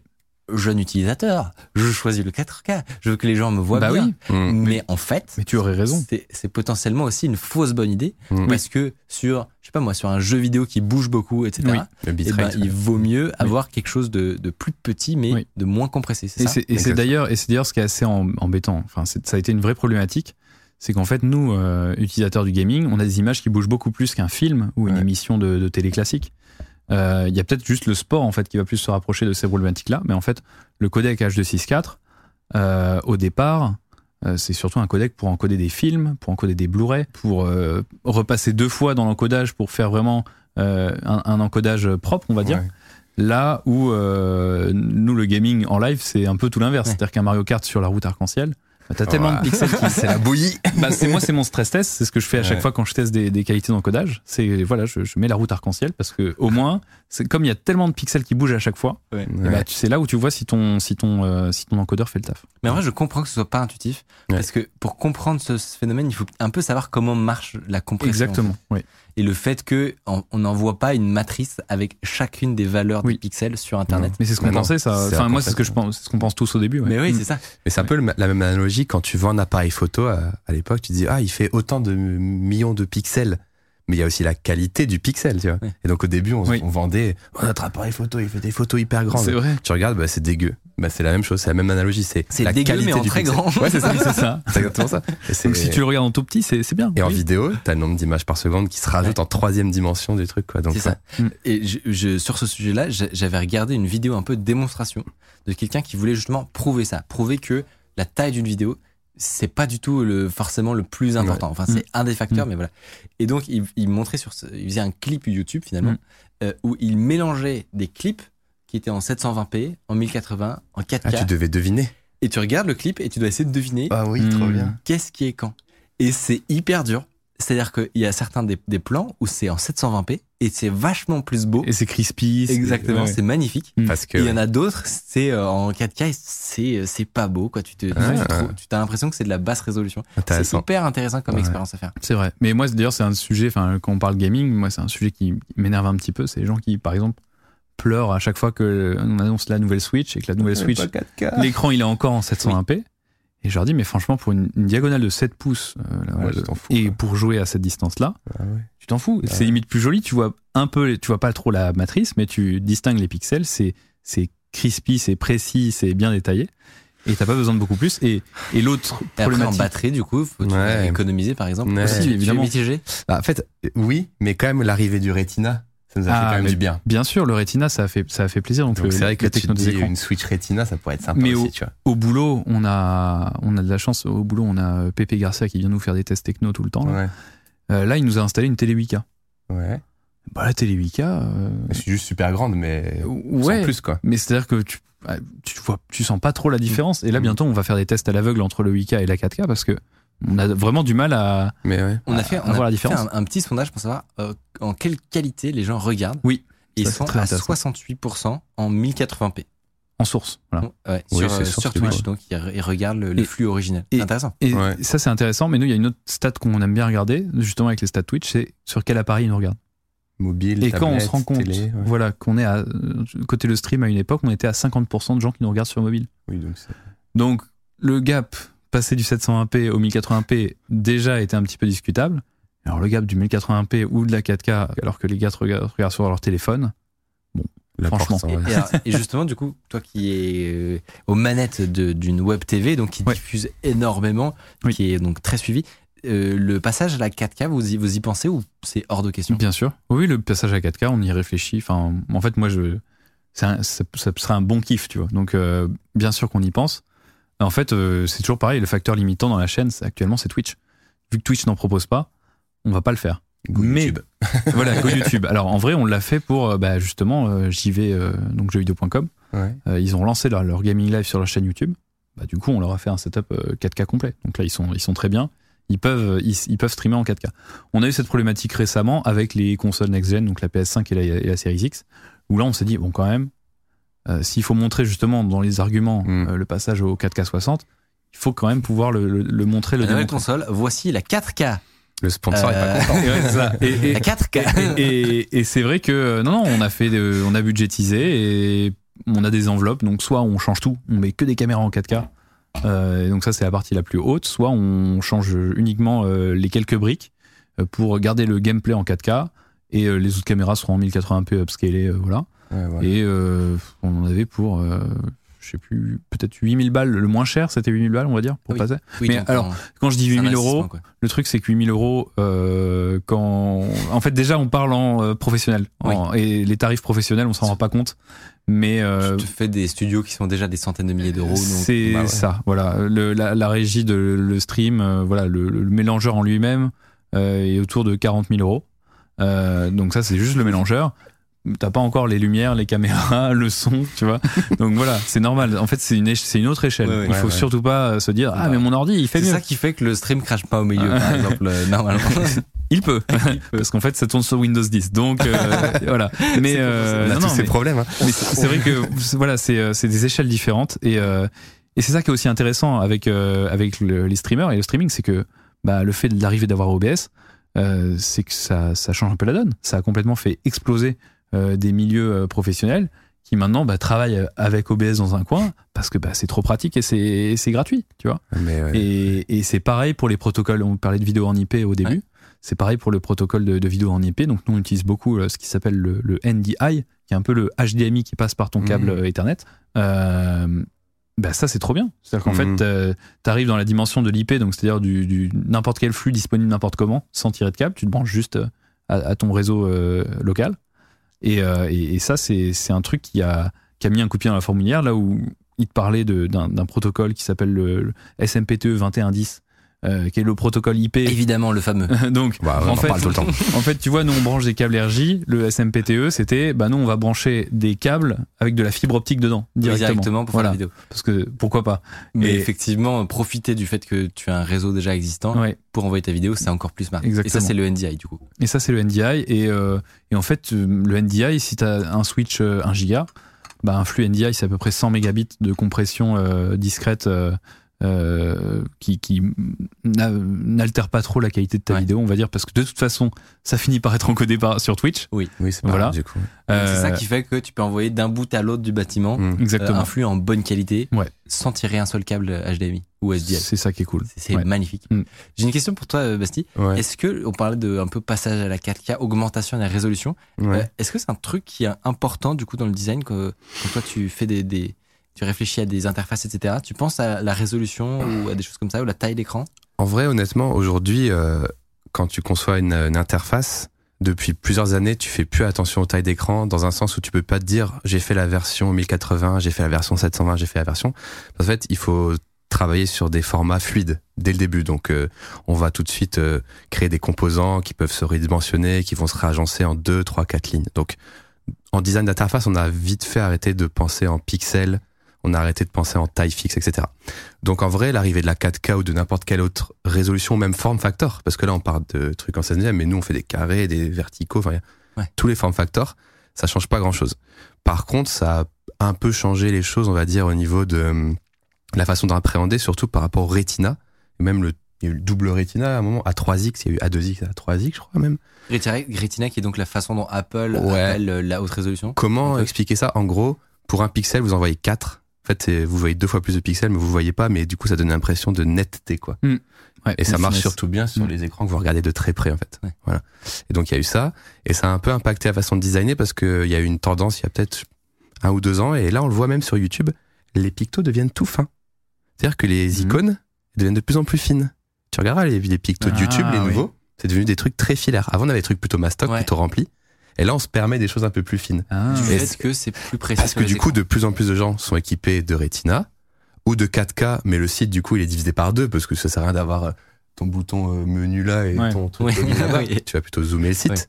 Et du coup, tu vas plutôt aller euh, avoir plus de détails dans les objets et ça va te permettre peut-être de designer des éléments que tu n'aurais pas fait avant parce que ton truc en un pixel, il aurait juste été invisible sur l'iPhone 3G, tu vois. Ça aurait Mm. été juste euh, impossible de voir. Donc, niveau taille d'écran, comme tout est responsive depuis des années, pas de souci. Par contre, niveau détail, j'ai vu des petites nouveautés là chez YouTube. Je dis tiens, ils osent des trucs tout fins. on conseillait pas avant. Ça Ah, serait ouais, peut-être pas permis avant. Ouais, Mm. dis Intéressant. YouTube, mais c'est l'écosystème Google en général. Quoi. Je sais pas à quel point tu, euh, tu parles souvent de, de design, d'interface, etc. Tes outils, c'est plus, j'ai l'impression, Figma, Illustrator et tout. Ouais. T'as, t'as une, euh, un- une partie de ton métier en vidéo, en motion, par exemple? Alors, moi, j'en fais un peu parce que déjà, ça me passionne Ouais. de base. Mais il y a de plus en plus de, de mouvements dans les maquettes. Donc, tu as cité Figma, qui est pas un outil de design graphique, qui est un outil de prototypage à la base. C'est-à-dire que tu vas pouvoir créer des éléments, les mettre dans des écrans, puis tester des enchaînements. Je clique là, ça, ça fait ça, je clique là, ça anime ça, etc. etc. Donc ça, c'est rien à voir avec Illustrator, rien à voir avec Photoshop. Ça n'existait pas à l'époque de, de ces outils-là. Adobe a rattrapé le retard en sortant euh, Adobe XD Ouais. maintenant, qui est le pendant de Figma. Mais donc Figma, c'est voilà, un outil de prototypage et le métier d'un designer, c'est de euh, faire euh, un prototype de à quoi ressemblerait la maquette pour la tester, pour la valider et pour pas gaspiller du temps en développement. Parce que si tu commences à développer toutes tes idées, ça coûte vraiment plus cher que juste faire un petit Ouais. prototype. Voilà. Et donc le motion, de plus en plus, il est important dans nos expériences parce que Il se mélange avec cette partie prototypage ouais, de ouf. pour permettre, euh, j'imagine, de voir un peu le comment ton appli elle va bouger, etc. C'est ça. En fait, déjà, il y a plein de choses. C'est que le design, c'est des couleurs, des formes, des choses. Mais aujourd'hui, on peut passer pas mal de messages. Et je m'avancerai peut-être en disant ça, mais pour moi, plus de 50% des messages, ils passent par les animations aujourd'hui. On est sur des écrans de plus en plus petits. On a eu des écrans tactiles, donc des gestures. Ouais. Ça a vraiment beaucoup changé la façon d'appréhender le web. Et les animations, elles deviennent de plus en plus importantes. Et c'est pour ça qu'un designer d'interface, s'il connaît du motion, c'est euh, du bonus. Et ça permet de passer plein d'infos. Tout bêtement, si tu cliques sur une page et que la deuxième page vient du côté comme ça, eh ben, tu vas comprendre que tu es rentré dans une profondeur, tu vois. Et du coup, tu sais qu'en faisant la gesture inverse, tu vas revenir en arrière. Si un pop-up vient du bas, tu sais que tu pourras le refermer en le swipant vers le bas. Plein de choses comme ça. Il y a aussi d'autres choses qui passent par les animations, c'est des émotions. Par exemple, quand tu cliques sur le like de Twitter, il y a une petite animation de- d'explosion de petits ronds rouges. C'est vrai. Des C'est petits confettis et tout. C'est hyper important de nos jours dans les expériences de créer voilà des moments un peu spéciaux, des émotions, etc. Donc comme tu l'as dit, ouais, les- le motion est de plus en plus important dans, dans ce taf-là. Ouais. Euh, donc tu as, un- on disait, tu es un streamer aussi. Toi, tu n'es pas streamer. Ah, ça, tu, tu en fais un peu quand même ou pas du- J'en fais un petit peu euh, quand je suis pas fatigué, quand j'ai pas trop streamé le reste de la journée. Mais tu en côtoies énormément. Oui. Selon vous, si quelqu'un euh, qui nous regardait voulait potentiellement se lancer dans le streaming, Mhm. soit pour son travail ou euh, personnellement, c'est quoi les trucs à ne pas faire au moment de se, de se lancer Est-ce qu'il y a des, des trucs que vous auriez, vous auriez aimé savoir potentiellement? Hmm, Faut pas, euh, faut, faut pas laisser le son de retour de Twitch ouvert, oui, sinon ça fait les boucles. tout le monde l'a fait ça. Ouais. Oh c'est moi, oh c'est moi, oh c'est moi, oh ça. moi. à l'infini. Euh, non, non, euh, pff, en vrai, c'est un peu les mêmes règles que, tu sais, euh, les, les, les 10 commandements qu'avait fait Antoine Daniel là, pour te lancer en vidéo. La mezzanine même. Le truc qu'il avait fait, ouais, voilà. Euh, la règle la plus importante, ça reste le même, hein, privilégier le son. Ouais, Parce que ouf. finalement, là, tu Ouais. vois, on est sur Twitch, mais on pourrait très bien être à la radio. un petit peu quand même. On est en podcast, Voilà, disponible sur toutes exactement. les plateformes. Je te remercie pour Oh cette là passe. là. la passe D. Mais euh, ouais, ouais euh, le son, c'est super important. Euh, et après, euh, en fait, non, c'est ça qui est bien, c'est que t'as pas tant de questions de poser, Ouais. euh, à, à te poser que ça. Mhm. que c'est pour ça que les gens ont bien adhéré à Streamlabs OBS justement. C'est que ça, c'est simple. Tu peux vraiment te lancer facilement. Je suis en direct. Et je pense que c'est aussi pour ça qu'on a eu des, bah, des, des gens improbables qui se sont mis à streamer comme euh, les, les euh, comment dire les, les, les représentants, les députés américains. Ou Euh, alors des grosses stars euh, qu'on voit. euh, Jean-Luc Mélenchon. euh, euh, tout ça, quoi. Même euh, euh, maintenant Thierry Beccaro euh, ou Thierry Moreau. Thierry Moreau, ouais, Tu vois, il y en a plein hein, qui sont maintenant sur Twitch. Et ils font ça tout seuls. C'est bah, comme une visioconférence, c'est aussi simple à lancer qu'une visio quoi. C'est vrai. c'est vrai. appelle Google Meet quoi. Ouais, mais des, un gens qui ont bossé toute leur vie dans la télé, donc qui ont Ouais. toujours laissé des gens faire des trucs à leur Ouais, place. ils. Là, ils avaient le petit gène de, Ouais. de l'autodidacte et du coup, de- bah, qui sont. Après, euh, rappelez-vous, il y a une période sombre où il y a pas mal de médias qui se sont lancés sur Twitch qui sont pris des bashings Ouais. de ouf quand même. hein. Ouais, bah, pauvres journalistes qui étaient là, ah, qu'est-ce qui se passe c'est vrai, mais alors en C'était fait, un peu chaud des fois. Ce qui était, pour moi, le, le, le problème de ça, c'est qu'en fait, ils y sont allés parce que pour eux, c'était Twitch, c'était un projet de, qui faisait partie du community management. Oui, c'est ça, voilà. Voilà. Donc à chaque Sans- fois, c'était la petite équipe community manager. Alors que toi, tu te demanderais à avoir une production de la télé arrivée sur Twitch. Non, non, Mm. c'était les. Mais c'était Ouais. pas, idyllique- c'était pas idyllique pour tout le monde. Ouais. Il y en a Il y qui en- ont pris cher. Il y en a très très peu qui l'ont fait. Il y a peut-être juste, euh, je crois que Click TV de Mouloud, ils ont streamé un petit peu sur Twitch. Ah, c'est exactement ça à quoi je pensais. Oui, voilà, les semi, qui était déjà semi-web en fait, clic. Donc, euh, il y a notamment Cousalo qui nous dit de ne pas choisir SFR comme provider. J'ai essayé Ah, ça c'est un bon choix. c'est Oui, pour nous, C'est quand même fou que l'émission où on parle de tout ça, Mm. ce soit l'émission où on est en 20 FPS quoi. Le pit. On donne des Oh là. conseils, les amis. Terrible. Écoutez-nous, écoutez-nous. Vraiment très très crédible. Euh, Toi, Euh, t'aurais, t'aurais des conseils à, à te donner à ton toi-même qui, qui commence, tu vois? Ou ça, ça peut être technique ou pas d'ailleurs? En fait, ouais, bah, ni- niveau technique, Rizzo a bien résumé. Le son, c'est vraiment très important. Je pense que même là, il y a plein de gens qui nous regardent pas. Ils écoutent. Et même moi, je consomme pas mal Twitch comme ça. On n'a jamais les yeux tout le temps dessus. Bien sûr. Donc le son très très important. Euh, non, moi en vrai, euh, ce que je pourrais donner comme conseil, et ça s'appliquerait pas forcément à tout le monde, mais à moi ça s'appliquait, c'est que faut faire quelque chose que tu kiffes. Oui. Parce que si tu te forces à faire un truc genre, euh, oh oui, euh, moi aussi je veux être le streamer Rocket League et jouer avec les gens que j'aime bien, ça marchera jamais. Si tu commences, t'arrives avec une passion. euh, moi j'aime bien couper du bois, bah, t'arrives, tu coupes du bois en live, tout le monde fait, Ah, t'as vu ce gars qui coupe du bois, il est trop sympathique et tout. Pour moi, c'est ça qui peut marcher. Alors évidemment, c'est très gaming, Mm. et moi je suis pas du tout gaming, donc je porte cette voie-là.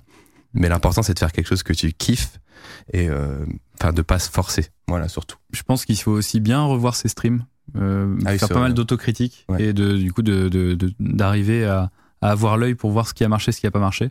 Euh, moi, quand j'ai très vite vu que mes talents d'animateur étaient pas forcément euh, bah, mon point fort, Ouais, euh, j'ai essayé de trouver d'autres leviers d'engagement et je, comme je savais que j'aimais bien la bidouille, bah, je me suis mis à travailler mais les, les effets qu'on peut déclencher en fait, les, les, les, choses que, Mhm. que la- les interactions qui peuvent arriver via le chat. Et quand Twitch a lancé en fait un truc qui s'appelle les points de chaîne, Oui. euh, bah, tu peux maintenant le, le chat, tu peux déclencher des effets grâce à ça. Et donc je me suis passionné pour essayer de trouver, bah attends, mais on a ce bloc là de plugin OBS qui fait telle action, on a tel software entre les deux qui peut lire le chat et en même temps déclencher des choses. Et Qu'est-ce du qu'on coup, peut faire comme truc marrant? euh, voilà, qu'est-ce qu'on peut faire comme truc marrant? Et, et en fait, c'est comme ça qu'on fait des trucs, des, des petits effets un petit peu viraux. Et ça, ça a été, me- voilà, de me dire, bah ah, Mm. voilà, j'ai trouvé ma petite niche, j'ai trouvé mon truc. Et c'est aussi ça, un peu la force de Twitch, c'est il faut que tu trouves ta niche. Ouais. Il faut que tu trouves un truc euh, qui, qui, ton petit truc en plus, quoi. Ouais. Voilà. Qui rend que, qui fait que les gens reviennent parce qu'ils trouvent ça euh, nulle part ailleurs. Et j'en profite pour faire un, un petit euh, big up du coup à Lunat, qui est mon frère et qui m'a aidé sur énormément de choses dans cette aventure, en vrai, depuis le début, parce que du coup, ça le passionne aussi. Et euh, donc, il m'aide beaucoup à. Il me dit euh, un peu plus Ah, d'aigu. je l'ai déjà vu dans ton chat. Ouais, bah, il est déjà venu même euh, dans les Ah streams. il me dit un peu plus d'aigu là. là, c'était pas ouf et tout. Et c'est lui qui a construit pas mal d'interactivité sur mon chat. Ah. Donc j'ai. euh, alors il m'a dit c'est pas des Arduino. Donc je me rappelle plus. Lunat mais dans le chat c'était là. en gros j'ai des petits euh, des petits chips euh, qui lancent aussi des actions Qui au niveau des des- points de. Donc j'ai une petite poupée qui s'incline quand tu fais coucou et j'ai un néon qui une clignote. banane qui une, clignote. une banane néon qui clignote euh, avec des points de chaîne, mais aussi ça la, lors des raids, Mm. elle clignote euh, X fois en fonction du nombre de personnes qui rejoignent le raid. J'ai déjà eu des raids de 900 personnes. J'ai cru que ma maison allait complètement prendre feu, mais c'était derrière moi. Mais voilà. Donc en effet, je me suis beaucoup éclaté ça- sur ça aussi parce que bah, ça, ça permet de laisser exprimer sa créativité. C'est ça qui est Je me suis couché euh, plusieurs soirs à 3 heures du matin parce que je cliquais sur OBS en mode ah c'est pas mal, je vais faire ça et je me laissais C'est un prendre au peu un jeu. gouffre euh, potentiellement à temps. Et pour fermer l'arc, OBS est un logiciel en vrai formidable. Il est tellement performant et, et agréable à utiliser, je il, trouve. il tient la baraque et en fait quand si on fait juste un comparo par rapport à un mélangeur traditionnel en fait OBS il- la seule limite c'est la puissance de ta machine là où un, un mélangeur traditionnel va te dire nous on prend 8 entrées et c'est pas. Ouais, par contre elles vont jamais laguer il y aura Ouais, jamais de ça. problème voilà elle va jamais La drop contrepartie. et donc c'est la contrepartie du truc. Ouais. Pour, euh, pour euh, continuer sur, euh, sur ces sujets-là, donc on rappelle que tu es le réalisateur de, enfin, un des réalisateurs donc de l'émission Le Stream. Ouais, je vais te demander du croustillant, je veux des bonnes anecdotes. Est-ce que tu as déjà fait planter le stream?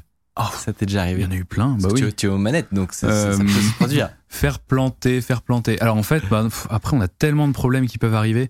Euh, pendant longtemps, euh, les alors les gens s'en rendaient pas compte parce qu'on on avait du coup on avait travaillé sur un, backup, mais euh, on avait le panel de contrôle, donc donc mon ma vraiment une surface de contrôle avec tous mes boutons, une sorte de gros clavier, gros stream deck on va dire, qui plantait.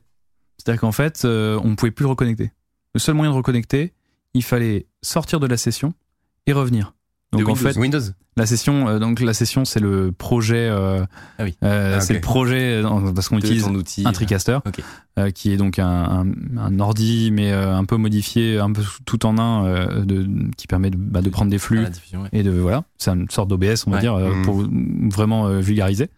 Et euh, en fait, pour refaire fonctionner ce panel, il fallait sortir de la session, donc de- du projet, on va dire, du fichier projet, En plein milieu. en plein milieu Live. et revenir. Mais tu Voilà. diffusais quoi pendant que tu quittais du coup? Et, euh, du coup, on avait donc des, des macros. euh, donc euh, des macros, c'est des, des actions euh, Ouais, combinées ouais. Ok. qu'on déclenchait donc avec un, un Stream Deck qui est relié à une appli magique qui s'appelle Compagnon. Donc Compagnon, c'est un un software si vous voulez virer la couche de votre euh, de votre euh, de Stream Deck, Stream Deck. la couche Elgato, on va dire. Tu peux faire tourner un truc qui s'appelle Compagnon et qui On est utilise ça ici. voilà, voilà, tout le monde connaît. Mais Moi, en gros, pas. ça peut, ça permet d'interfacer énormément d'appareils entre eux. Et donc en fait, c'est comme si ton Stream Deck devenait une vraie télécommande Une boîte universelle à outils. qui euh, n'était plus limitée que par les plugins de, de Elgato, mais Ça, par plein d'autres Ouais, choses. Ça bug de ouf. euh, Et donc. Euh, Compagnon en fait nous permet donc de switcher. en fait, c'est une action vraiment qui déclenchait genre huit actions différentes. En gros, ça passait tous nos écrans qui étaient con- connectés à une grille de routing. Donc euh, là, on part dans les trucs. Grille de routing. euh, donc c'est euh, c'est une grille qui achemine les signaux vidéo à l'ancienne. Donc à l'ancienne, c'est vraiment un signal vidéo qui rentre dans. Ouais. dans- c'est un gros splitter. Un splitter 40-40. Donc t'as 40 entrées, 40, sorties. voilà. On se croirait dans l'ancien téléphone, Ouais. c'est Oui, avec les opérateurs. Et ben c'est un peu ça. Et donc tu peux choisir d'envoyer euh, telle entrée à telle sortie et compagnie. Donc on a nos écrans de retour qui sont là-dessus et compagnie. Et donc en fait on avait un, un mélangeur de backup. Euh, donc un, un- cette fois-ci un Atem de Blackmagic. Donc c'est un mélangeur. Quel enfer. Ouais. Il y a tellement de soft et de Et hard en fait c'est un mélangeur. Euh, c'est un mélangeur euh, donc de backup qui lui il ne fait pas tout l'habillage du, du, du, du TriCaster, mais qui permet juste de faire le, une sorte de, de, transition. de régie dégradée avec uniquement les caméras. C'est Euh, incroyable. donc voilà. Ah, Attends, ok, t'as les deux versions de ton flux, Ouais, une c'est ça. dégradée quand ça buguait, C'est ça. qui affichait bon, des rectangles de les caméras pour pas qu'on croie que ce Qui- noir, et après un truc plus Non, non, non, non, c'est- ça prenait les caméras. On avait, on avait vraiment euh, splitté, dérivé les signaux Oui, des caméras. C'est flux. Ce qui fait qu'en fait, on pouvait juste pas balancer de vidéo pendant ce temps-là. Oui, on n'avait voilà. plus d'habillage par-dessus. Voilà, c'était du brut. C'est juste switch de caméra, mais moi, il y finalement, avait pas rien à l'écran. le principal. Si- si Et donc, en un fait- mini récap de l'anecdote pour ceux qui ont été perdus sur des mots. Je vais vous faire un petit schéma. Mais, en gros, en plein milieu de stream, vous pouviez avoir l'entièreté des flux des caméras qui passaient par un autre chemin que, Oui, que le mélangeur oui. normal pour fournir Mais- une genre de version light du Ouais. stream le temps que vous fassiez vos Mais il y petits aura- il y avait changements. pas les ça. logos et tout, du coup, c'est ça. mais voilà, il n'y a Ouais. pas les logos, mais en gros, ça permettait, c'était un peu invisible. Ce que j'aimais bien, c'est que c'était un peu invisible pour le- les viewers. C'est qu'en fait, on vraiment, on faisait aussi le switch du coup de, de routing. Donc, on avait un, PC sur OBS du coup qui encodait le signal final. Et ben lui, et on lui disait juste, ok, tu prends plus le flux du TriCaster, tu vas prendre le flux de, de la thème directement. Et donc, du coup, ça passait sur le flux de la thème. On avait quatre caméras. Les gens, ils voyaient juste un petit flash euh, noir. Et puis, bah, bon, les logos, ils se sont barrés. ok. Nous, pendant ce temps-là, hop, on rebootait. Et puis, une fois que ça rebootait, hop, on repassait de l'autre côté. Et ça, c'était presque invisible, on va dire. C'est vraiment des ah, ils savent pas charger Mais- des logos en PNG, ils sont si- nuls. Mauvais. Voilà, mais sinon, en fait, avant qu'on ait développé cette petite solution euh, de, bah, de backup, donc qui vient de sauver quand, quand le reste prend feu, bah, avant, il fallait juste dire, euh, ben, yo, le son, il va, il va peut-être aussi couper, mais en tout cas, on va F5. passer sur un écran noir. À tout à Vous l'heure. nous entendrez peut-être un peu, mais on revient en 30 secondes. Et donc, on faisait ça en plein milieu de Wow. l'émission. Ok. Donc ça, on va dire que c'était les, les galères un peu euh, ultimes. Et alors, en plus de ça, est-ce que c'est quoi la, la pire frayeur que t'as eu euh, aux manettes? La sueur. Pff, la sueur, euh, pff, alors là, je saurais même pas te dire. Non, Ah, c'est, non, en fait, je sais pas La parce que j'ai tendance à, À tu sais, oublier. on- non mais oui, en fait, on, on se, on, on se, quand ça va mal, on le traite, et après, quand ça va bien, on n'y pense plus en fait, parce qu'on avance, euh, on a tellement de trucs, euh, voilà. Point faible, trop Euh, fort. Je saurais pas. Non, vraiment. Je suis, en plus, je suis une nature assez optimiste quand même. Donc, du coup, j'ai du mal à des fois à, à me remettre sur euh, ce qui va vraiment pas. Ouais. Ça, ça, m'angoisse quand c'est pas réglé. Mais une fois que c'est réglé, euh, ça roule quoi. Bah là, par exemple, c'est ce qui va se produire et et euh, non, qu'est-ce qu'on a eu? Bah, si, il y avait un bug qui a été assez récurrent, assez relou. C'est qu'en gros, on utilisait. Euh, bah, pareil, je vais parler assez technique. Euh, on utilisait. approchez-vous. Attends, faut un moment que ça switch? Ou non, c'est peut-être en, en live ça? Je sais pas. Non, on est plus 21h22, c'est quand même plus récap. T'as pas un spot qui est tombé du plafond. Euh, je sais pas. Non, qu'est-ce qui s'est passé? Je- Non, je cherche vraiment des gros trucs où rien n'a redémarré. Non, non, si, on a eu un, si, on a eu un gros problème il y a pas longtemps. Vient. Euh, ça, c'est vrai que c'est intéressant. euh, bah, on est passé sur le, les solutions en IP, tout en IP. Ouais. ok. Voilà. Sauf que Qu'est-ce qui pourrait arriver de mauvais? Internet, Eh bien, il y a eu une coupure de courant il y a pas un longtemps courant. ouais. Ok. euh, dans le quartier de de, Webedia. euh, de Webedia. Donc euh, à Levallois. Bon, mais ça, même les caméras, normalement, elles marchent Oui, plus. enfin, si t'arrives à streamer sans courant, t'es vraiment le, la coupure le de goat, courant, hein. la coupure de courant a eu lieu, je crois, dimanche matin, un truc comme ça. Ouais, ok, voilà. je vois le genre. Un gros, un transformateur a pris feu euh, dans un endroit, enfin vraiment une galère. Voilà, le, le réseau électrique est un peu vétuste à Levallois, on, le sait. Euh, du coup, euh, je crois que les les, donc les régies, les, enfin les, les routeurs euh, sont passés donc sur le ronduleur, tout va bien. Ok. Sauf que de ce que j'ai compris, ils n'ont pas été remis quand le courant est revenu sur euh, leur, euh, leur leur courant euh, principal, on va dire. Ils, ils avaient ça avait disjoncté avant, Ouais. donc ils étaient sur onduleur. Donc ils continuent de se vider de leur batterie. Donc le courant était revenu à Webedia, tout était normal, on démarre tout. Et le lundi matin, euh, alors j'étais pas sur place, mais euh, c'était assez galère parce qu'il fallait trouver des solutions en plus à distance. Euh, il fallait quand même que les émissions aient lieu, mais plus de réseau, plus d'internet. Et tout passé par les câbles. Et comme tout passait en IP, bah du coup on n'avait plus le routeur qui faisait le travail de dire allez toi prends-moi cette caméra là, fais ça. Donc. Ah bah super. Donc, super. La- la- le futur. Hein, il Et disait. donc, en fait, le temps que les routeurs redémarrent, que euh, et en fait il fallait redémarrer doucement. Enfin, tu imagines quand c'est un, un grand bâtiment. Et bah du coup, euh, il a fallu qu'on trouve des solutions. Et donc, Ah, euh, non. on a rebossé, on va dire, pareil un petit peu en dégradé. Donc tout en euh, analogique, cave. en numérique. Voilà. les caméras. Ça va parce qu'en fait, on n'avait pas. euh, on- il y a quand même une- encore une part en, en SDI, donc en physique, euh, en câblé euh, vidéo euh, dans, dans nos mélangeurs. Du coup, on était encore en physique. Et, euh, et donc, il- par contre, il a fallu qu'on repasse tout l'audio, lui, en analogique. Et ça, ça a été un petit peu rock'n'roll. Mais ça va parce qu'on a encore des consoles. euh, Enfin, on a toujours des consoles qui font une partie en analogique. Euh, mais bref, tout ça, ça a été un sacré switch de se dire ah oui, mais en fait, Là, on a une heure. il- voilà, combien de temps avant il faut live que tout remarche. Et en fait, on- finalement, on s'est rendu compte qu'on n'était pas si loin que ça euh, de, De la de, de- vidéo euh, en, en physique. Mais c'est aussi parce que notre, notre studio principal, on va dire le, donc le studio où on tourne le récap, lui, il était, voilà, il, était resté un petit peu dans son jus. C'est un des, comme c'est le plus vieux, on a encore tous ces câbles là qui sont tirés bougé, qu'on a gardé au cas où. Et donc on a pu, euh, on a pu, on a dû sauter une émission, mais le reste on a pu l'enchaîner sur le même plateau parce que du coup on a tous, on s'est dit ok, on, on reste que sur le même. Et on a utilisé du coup pour streamer cette solution de, de bonding dont on parlait euh, tout à l'heure pour pouvoir euh, voilà De rester en secours. 4G au cas où le, le réseau revienne pas.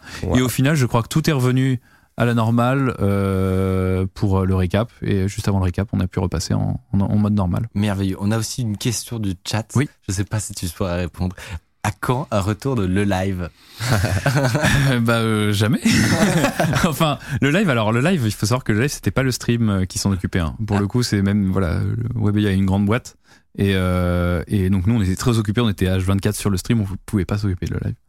Euh, et euh, bah, le live euh, ne reviendra pas parce que le, Mais il y a- y, voilà. y toujours un, un bâtiment, le live. euh, Alors, ben, j'étais venu il y a visiter, des- tu vois. oui, oui, il y bah, les y avait studios. des étages, etc., des studios. parce Ouais. que le live, pour ceux qui ne savent pas, c'était Mm. donc un projet de web TV Mm. qui n'était pas du tout axé euh, gaming, etc., Oui. mais beaucoup plus euh, culture web, euh, En des fait, le pari- Ouais. le pari de live, c'était de se dire, euh, ok, on a des gens, on a des viewers qui nous regardent sur Internet, mais si on pouvait arriver à ramener les gens qui regardent la télé, qui télé, sont des ouais. millions tous les soirs, Mhm. Si on a, si on réussissait à les faire se brancher sur Twitch et, et compagnie. Ce qui n'était pas bête euh, dans qui le est- concept, dans Ce le qui est principe. pas bête dans le principe, dans le concept, sauf qu'en fait, ça n'est jamais arrivé.